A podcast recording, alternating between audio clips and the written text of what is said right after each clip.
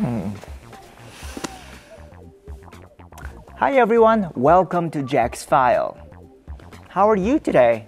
I'm feeling a little hungry and something smells really good in the kitchen. I think my wife is making soup. I love soup, especially beef noodle soup. Excuse me, I'm going to go and see what she's cooking.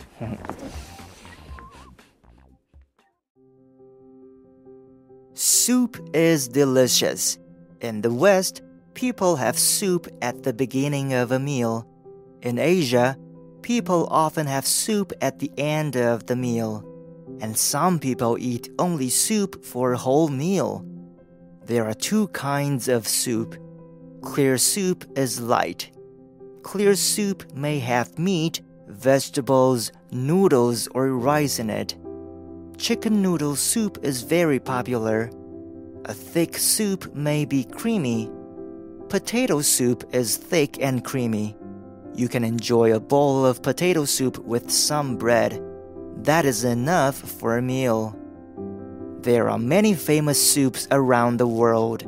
Clam chowder is a favorite American soup. This thick, creamy soup has clams, potatoes, and onion in it. It tastes great. French onion soup comes from France. This delicious soup is usually served with toast and cheese on top. It has a strong taste. Taiwan is famous for beef noodle soup. The soup has big pieces of beef and noodles in it.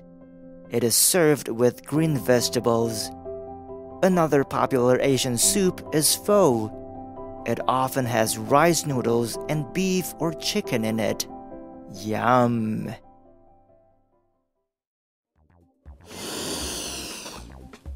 Oh, this is really good soup.